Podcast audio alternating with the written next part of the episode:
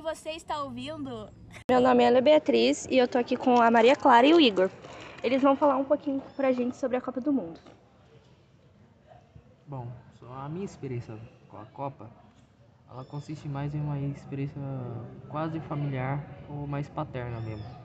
Caso que meu pai assistia mais a Copa, então às vezes eu ficava um, um pouco vendo com ele. Eu não via geralmente os jogos inteiros, por causa que eu ficava mais no meu quarto mesmo, mas às vezes a gente via junto, às vezes a gente comia, bebia refrigerante junto enquanto assistia o jogo, de vez em quando. E uma das mais é, atividades como, é, da comunidade que todo mundo lá perto de casa fazia era a decoração da rua da, pra, para a Copa.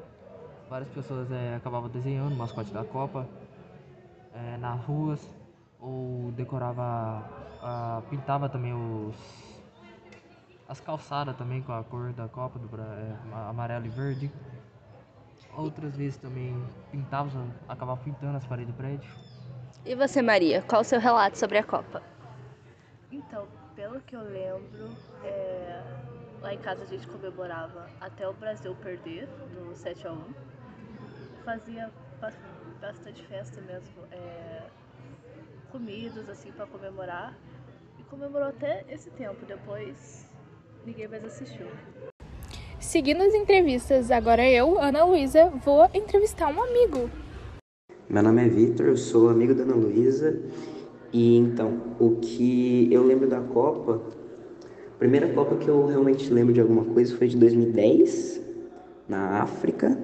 Eu só lembro de pequenos flashes na minha cabeça do Kaká correndo com a bola e poucas coisas assim, porque eu era bem pequeno. E aí depois foi de 2014, que foi aquilo lá, né? Que também já vem o meu momento mais marcante das Copas, que foi o 7 a 1 Foi, eu tava com muita esperança do Brasil ganhar, tava com bastante fé de que ia ser campeão na primeira Copa que eu tava realmente assistindo. Só que aconteceu aquilo lá do 7 a 1 O Brasil tomou um sacode da Alemanha. Eu chorei muito, muito, muito. Foi o momento mais marcante, mais triste da Copa para mim. E eu sei que eu nunca vou esquecer isso. É... E eu lembro também da, de 2018, da Rússia, que o Brasil não foi muito bem não, perdeu para a Bélgica de 2 a 1 um, O Courtois, goleiro da Bélgica, pegou muito. Mas é basicamente isso.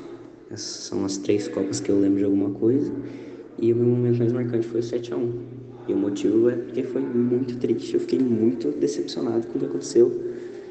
Que eu queria que muito que o Brasil tivesse ganho, especificamente aquela Copa. Meu nome é Jaqueline e agora eu vou estar entrevistando meu cunhado, Fabrício. Olá, bom dia, tudo bem? Então, eu vou te explicar aqui uma das lembranças que eu tive, certo? Da Copa. E tenho certeza que a maioria deve lembrar disso até hoje, entendeu? Por questão de ser vergonhoso para o Brasil também. Então, a lembrança que eu tive, certo? Foi quando teve, né? Começou a Copa lá atrás. Aí teve, né? O jogo do Brasil, da Alemanha. E a Alemanha ganhou, certo? Aquilo ali, já que, entendeu? Já começou todo mundo se entristecer, né? Por questão da Alemanha já começar a fazer os gols também. E a eliminação do Brasil, né?